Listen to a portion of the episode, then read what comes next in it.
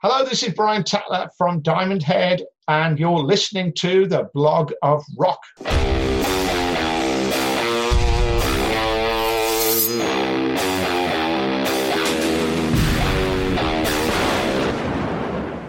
Welcome to the Blog of Rock, the podcast about rock stars and their stories. My name is Uwe, and I'm gonna take you backstage and present to you the stories behind your legends. Of course, we're talking about the music that connects us all, but also about the people behind it. What inspired and motivated them? How did they create their brand? And what kind of rockstar tips do they have for you outside?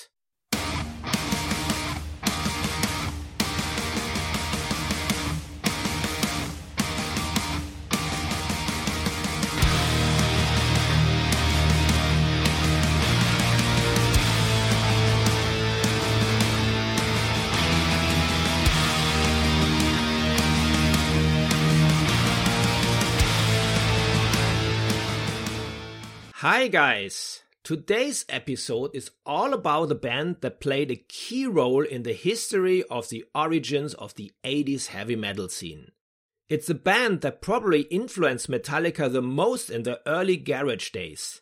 Today we're talking about Diamond Head from Stourbridge, a town in the western British Midlands, the greater area of Birmingham.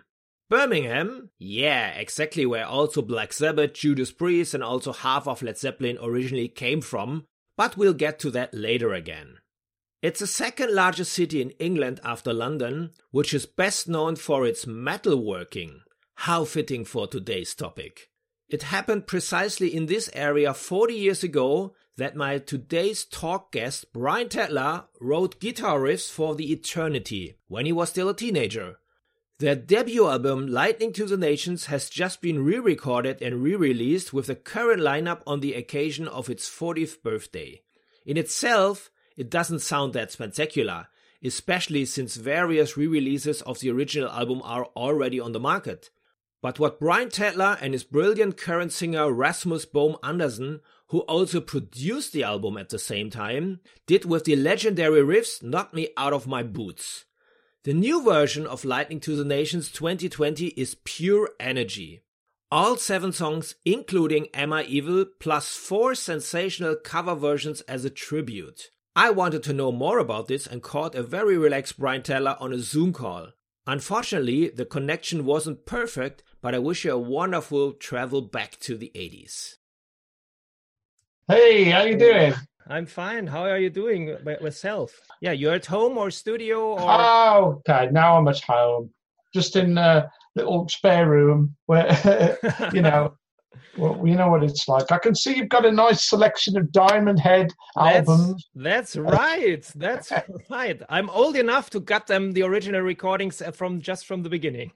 wow, yeah. Mid September, you shocked the metal world in a very positively way when you announced there will be a 40th anniversary of Lightning to the Nation. Who came up with this idea?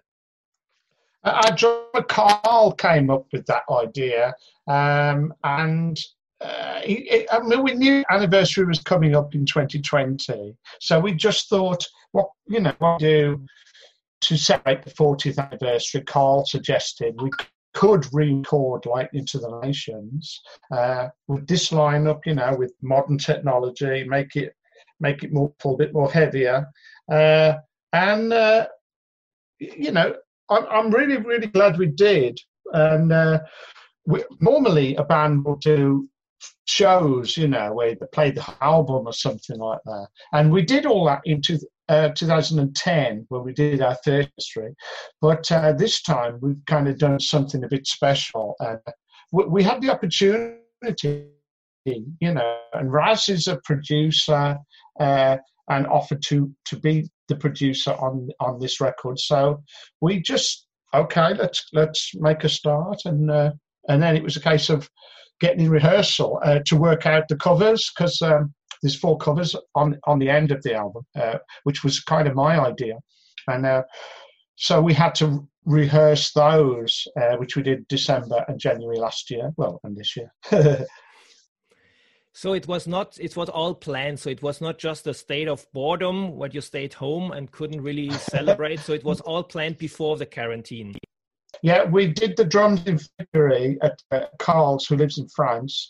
Then Raz had edited the drums, and uh, the, uh, I went down and recorded guitar, and then Raz did the vocals home and mixed the album at home.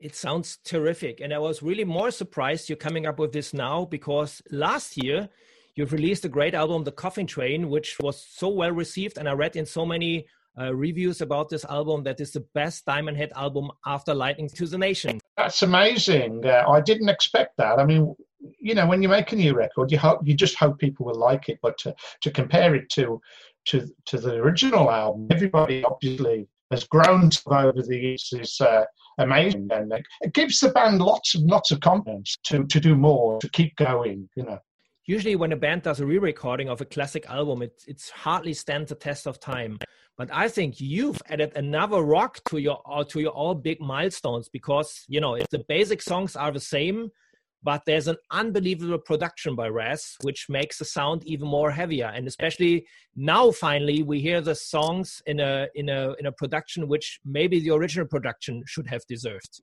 Awesome if we'd have uh, had a good producer back in the day, but it was just done in a local studio. Uh, we didn't have a producer. It was yes, uh, it was just done by the house engineer, uh, a chap called um, Paul Robbins, who worked at the studio, and we were given a, a week's studio time, so we had to record and mix the whole album in that time. And then, of course, it, it sounded great to us because we were only like 19, 20 years old, but um, it, it, we couldn't get a record deal with it.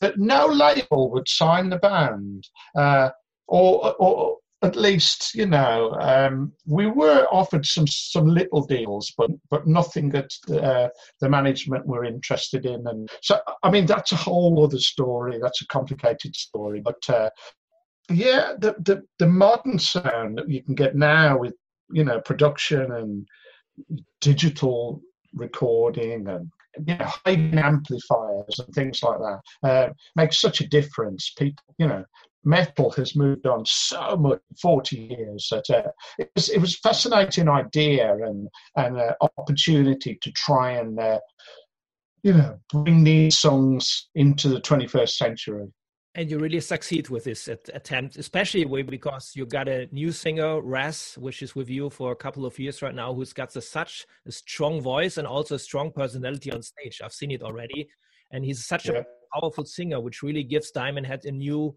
new breath. I know you stay you started this band over and over again, then stopped, then restarted. But I think this time you really have a stable lineup, especially because you have this great frontman who's also a great producer. Absolutely, he's made a big difference to the band. He joined in uh, 2014. Uh, I feel you know Diamond has been moving in the right direction. Uh, he is very good singer, very powerful singer. Works great live. Uh, and nothing phases him really in that respect. Uh, you know, um, he can reach high notes, and so yeah, with the covers, we were able to do you know vocally quite difficult covers, and didn't really uh, phase Raz in that respect. So uh, yeah, he's, he's a he's a he's a treasure, I think, for uh, for this band. He fits in perfectly, and uh, uh, it's great.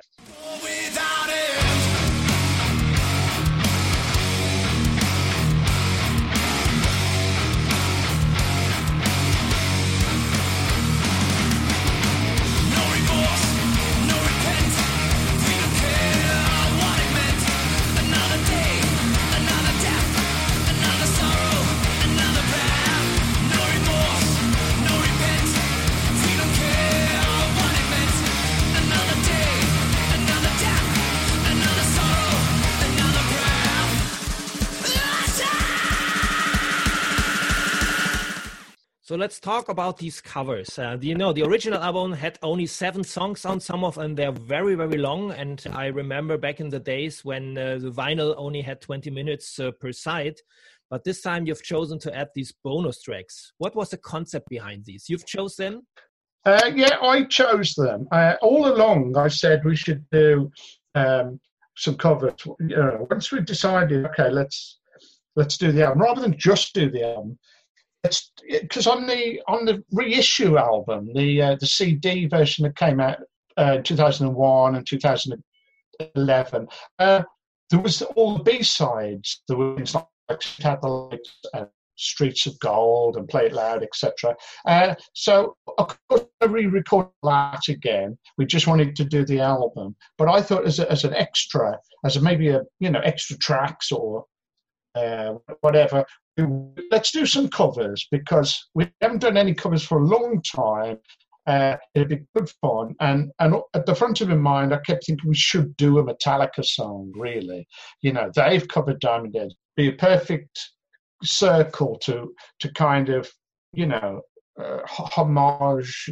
Uh, it just seemed to work, you know. And and then once we discussed it with everybody, everybody it was a sort of no-brainer idea. Yeah, we should, you know, we should do a Metallica song. Diamond Metallica just seemed like a good idea. So, and then it's a case of choosing the songs.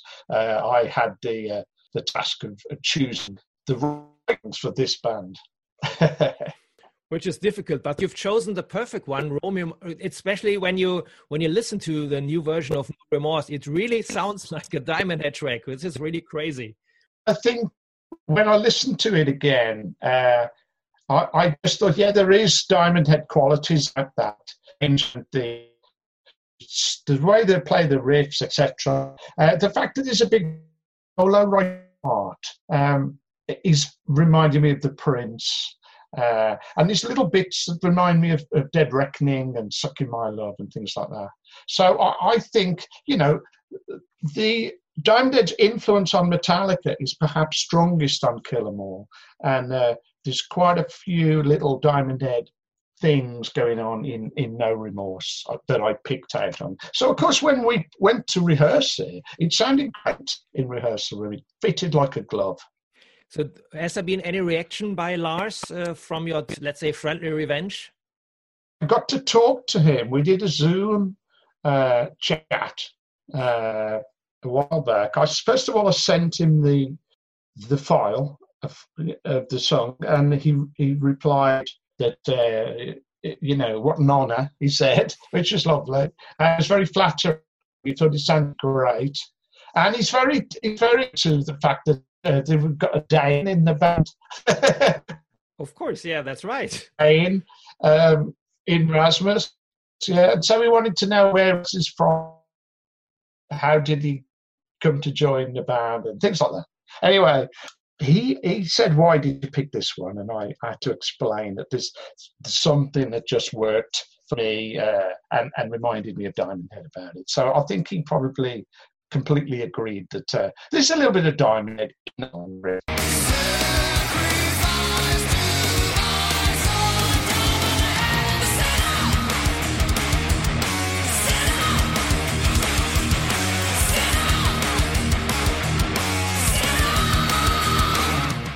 On the other co cover versions on the album, you picked people from your area. So the next cover version goes to Judas Priest, which are also from the Birmingham area.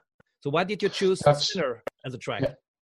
Uh, okay, we went to a couple of songs. Um, do Under Nation of Wings, which is my, I think my favourite Priest album. Um, we tried a couple of others, and then we had a discussion, and Raz started to get more and more into Sinner. It's a track that I often uh, in sound check things, and uh, I've been a fan since that album came out in '75. But um, Raz said it would be a bigger statement for the pre fans to do Sinner than an, a really obscure like or considered tired and uh, running wild. And uh, so I think I agreed with Raz that I mean it's such a brilliant song. I thought it was going to be a bit tricky because it's quite long and it's it's quite complicated. It's got Simon Phillips on drums, hasn't it? And uh, but I thought if Raz can sing it, um, then we should do it. so we we we all learned it, uh, and uh, again, it, great. What a great track! I love it. So do I. And uh, the funny thing is that, especially you're talking, it's a long track with lots of uh, breaks, uh, tempi change, and so on. It's you know overall also like a diamond track from the beginning because you did this also with with some of your tracks in the beginning as well that's what i thought it, it, it, it's one of the touchdown tracks i think james and uh, um, Sinner are two very important songs for diamond head influential uh, the whole album was a huge album for Diamond Head, just as uh, you know, Machine Head was an important album and Master of Reality. But uh, Sad Wings, I saw Priest uh, in I think '73 when they opened for Budgie at at like Birmingham Town Hall or something like that, and it was about 70p to get in. Uh, yeah, Priest was and, and was right then, and I kind of followed them from then uh, and saw them a few times over the years and bought albums. And one of our local heroes, you know, I'd go and see him at Birmingham Odeon. I remember watching him open with Exciter, and it was fantastic.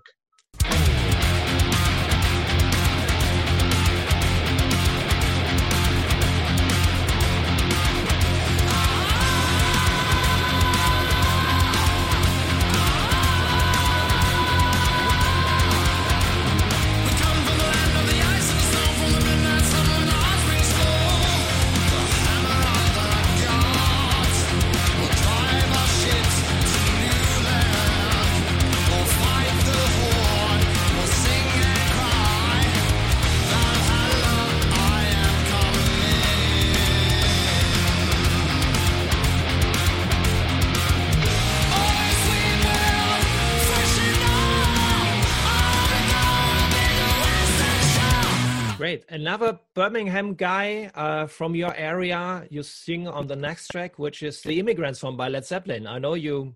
You're coming from the same area as Robert Plant did. Yes, and John Bonham.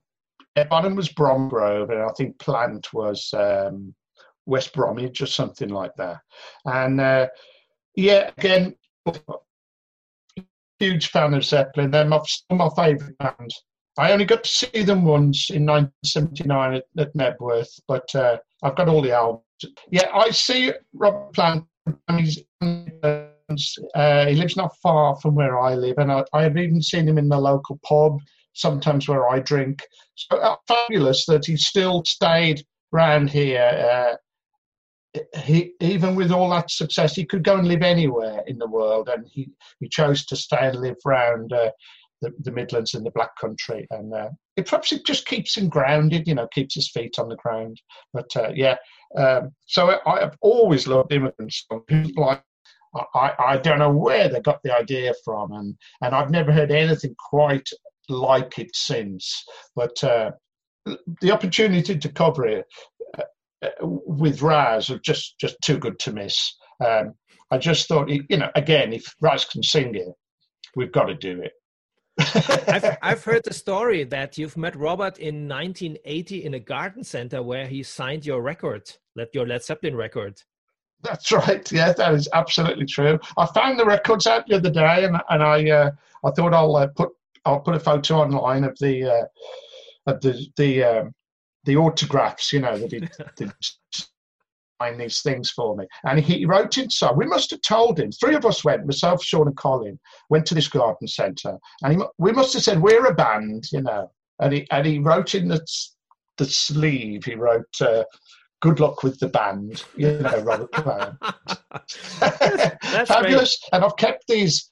Yeah, I've kept these albums for 40 years, and uh, uh, there you go that's, that's crazy. Uh, but you know, before you told me that you've seen Led Zeppelin at Knebworth, this must be a, a great experience for you. Oh yes, I, yeah, I'd always wanted to see Zeppelin since probably about 74, 75.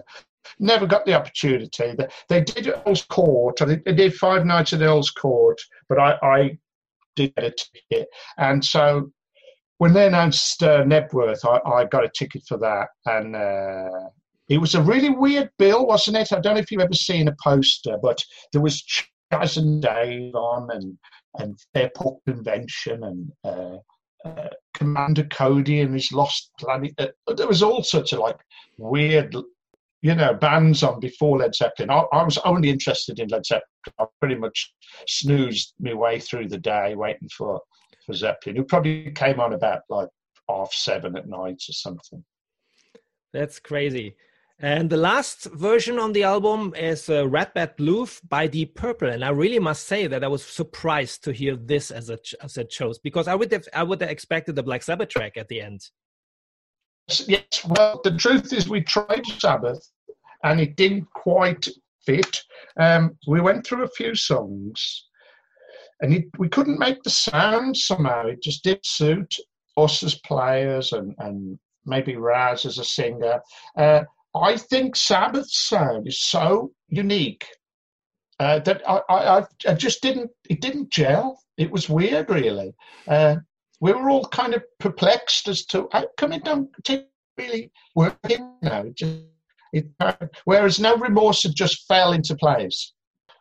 The Sabbath songs we tried didn't. Uh, and I mean, I'd have had to go back to the drawing board, I think, and, and work out exactly how, how you do the guitar parts, the bass parts, the drum parts.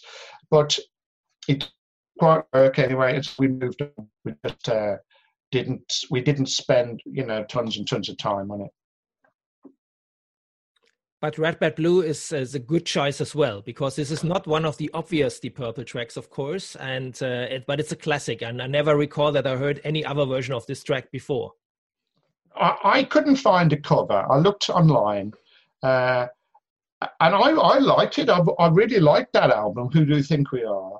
And uh, I, I, remember listening to it when I was a teenager, and, and I really liked this track. I'm a huge Blackmore fan. Uh, th- this album had um, Woman from Tokyo as the lead track, but uh, I didn't want to do a track that, that heavily featured Jon Lord because he had a keyboard in the band. And uh, I wanted to do something that was very guitar riffy, uh, and this just fitted the bill. And also show a bit of an album cut, a deep cut, rather than you know Highway Star or yeah, of course, Child yeah. in Time. You know, I, I didn't want to do one of the big songs.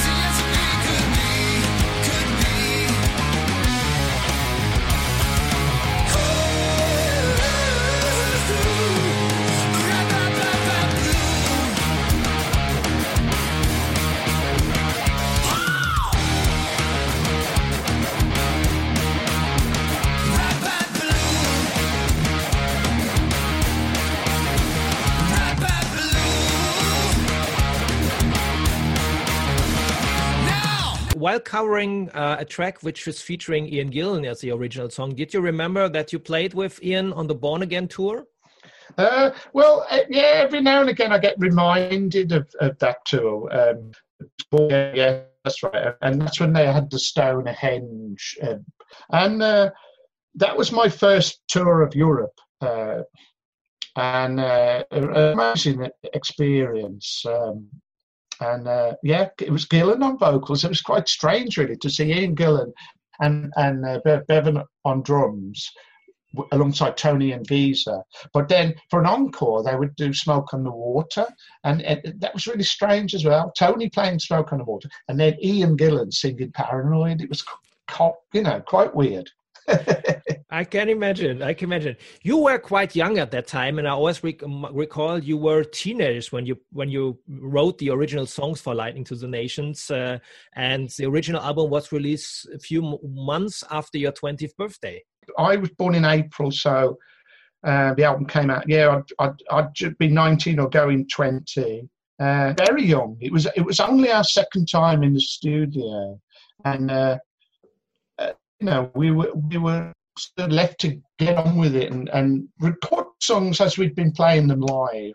Uh, we hadn't done a lot of gigs by that point, but we had been going four years, and so we'd written songs, and uh, I think that would helped with the album immensely as the amount of material we'd written and and d- discarded really as we've kept improving improving improving so you know we had a lot of songs to pick from for that uh, debut album but um, we didn't have a lot of experience you know uh, put a click track for example uh, we had to abandon that idea and uh, uh, no, of course, nothing's done digitally, so you can't fix anything. You, you just have to play live on day, and uh, we we would just overdub a guitar and a vocal. But it's what came out was a classic. Um, but, but but I'm sure at that time you couldn't live from the music. You were still a mechanic at that time, weren't you? Um, I, yes, I think I was. I left in 1980 once Diamond Head got busier because we started doing a lot of more gigs in 1980. In 79, we probably only did about 15 something. And in, I think we did about 80. So I sort of, I'd been going to the boss and saying, I need to have a week off, you know, because we've got, I'm in a band, etc. And he kind of let me have a bit of time off here and there. But it was always you you know you've only got a certain amount of weeks holiday that you can take. And then come 1980, we probably had a, a three week tour booked or something, and uh, I had to say I'm gonna I'm gonna leave the leave you know because I'm gonna sort of throw me lot in with the band full time you know go full time and and so did Colin and Duncan. Um, um, Colin worked in a shop selling men's clothes, uh, like a gentleman's outfitters, you know, where they have to measure the inside leg and all that. Suits you, sir. And uh, Duncan worked uh, uh, as a cut glass engraver at um, Webb Corbett in Stourbridge. So we all packed in our jobs. Sean didn't have a job, but he, had been going to college, sort of. And uh, we just went for it. You know, we thought now or never. This, you know, the big time beckons. but surely, but surely you needed to wait a long time um, until you, you know, finally remade it financially. When at least Metallica put some of your songs on their albums, and you somehow Metallica saved your pension with MI with the recording of Am I Evil. We got a record deal, but we were only signed for two years. We got got to make two albums and then the band fell apart in 1985. Then I did, I ran a studio for a bit and all sorts. Diamond had reformed, did another album, uh, etc. But yeah, I think uh, thanks to Metallica covering as they got bigger and, and royalties started coming in, uh, that has been a complete lifesaver for myself and Sean. It's given me so much freedom to to do what I want and not have to do a nine to five and to be able to pursue Diamond Head and work on Diamond Head. Uh, so since 2000, Diamond Head's been going and we're just building all the time.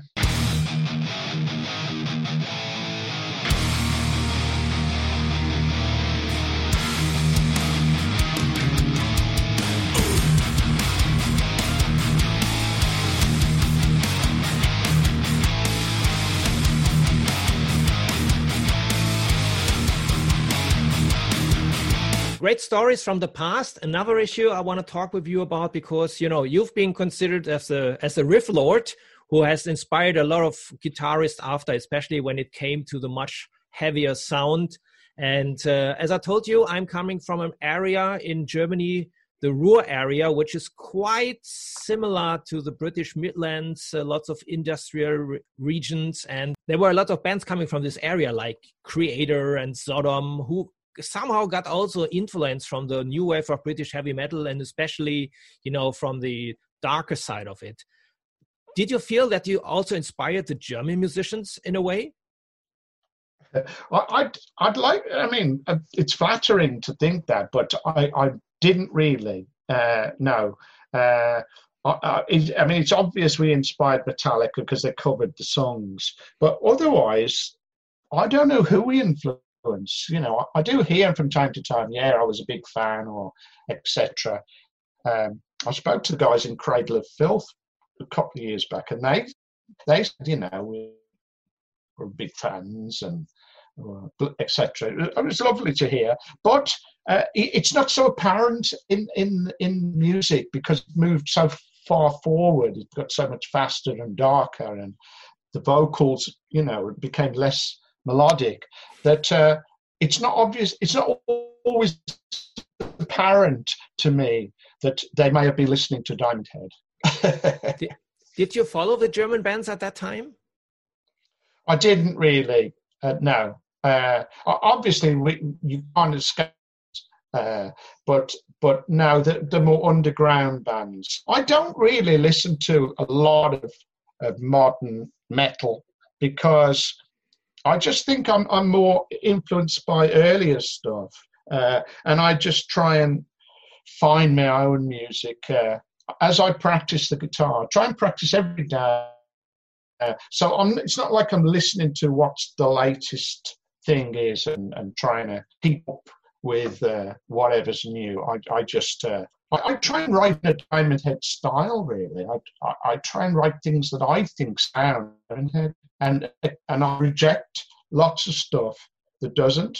You know, every now and again you come up with it and you think, oh, it's a bit icy, you know, or it's a bit, you know, it's a bit Black Sabbath. So you try, you, I better leave that because I think each one's got its own territory, and it, and if you stray onto their territory, uh, it, it, what's the point in a way? You need to have your identity.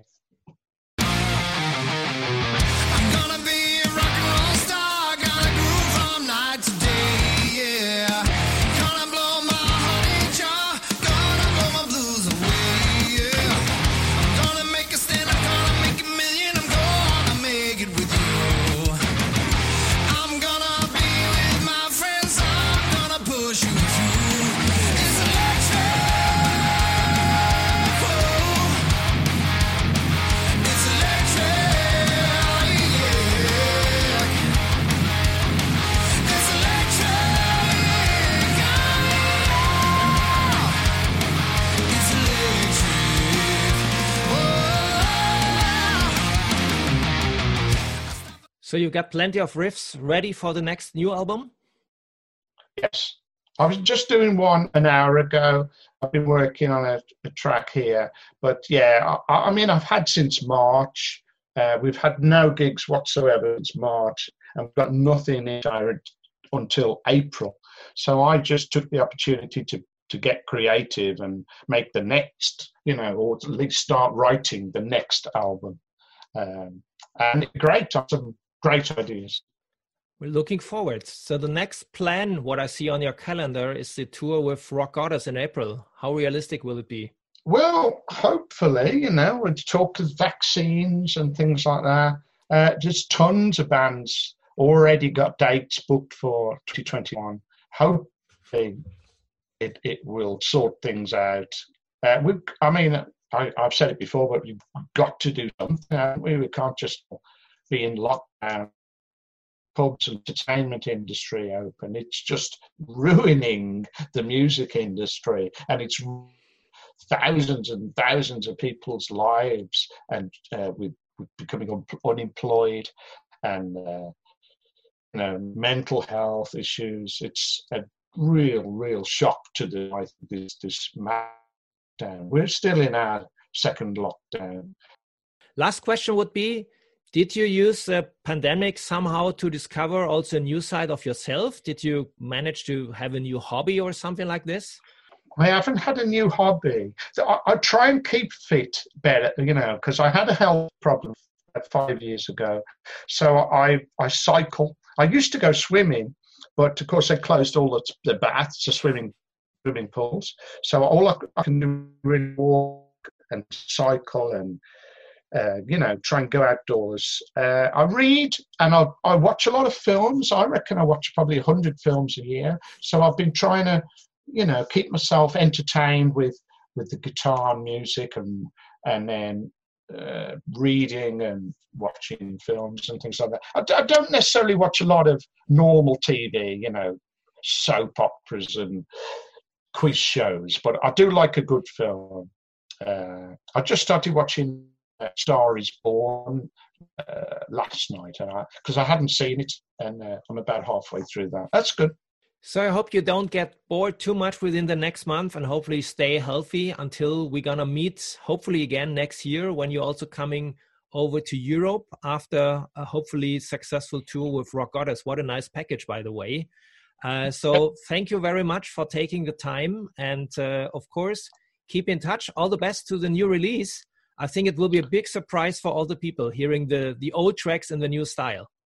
Thank you very much. It's going very well at the moment. Uh, I've just heard it's in the national charts over here, so I had a lot of pre-orders and it's gone in the uh, charts. So it's looking very good. And I, I, look forward to seeing you next year and see all the Diamond Head fans again because it's it's horrible to to be you know out of action for 12 months and uh, I'm really appreciate you taking the time and uh, stay healthy. Have a nice Christmas and good luck with the album. It's big one, big one.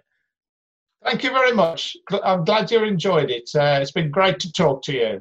Have, a, have a good Christmas. Stay healthy. Bye bye, Brian. bye. Bye. Bye.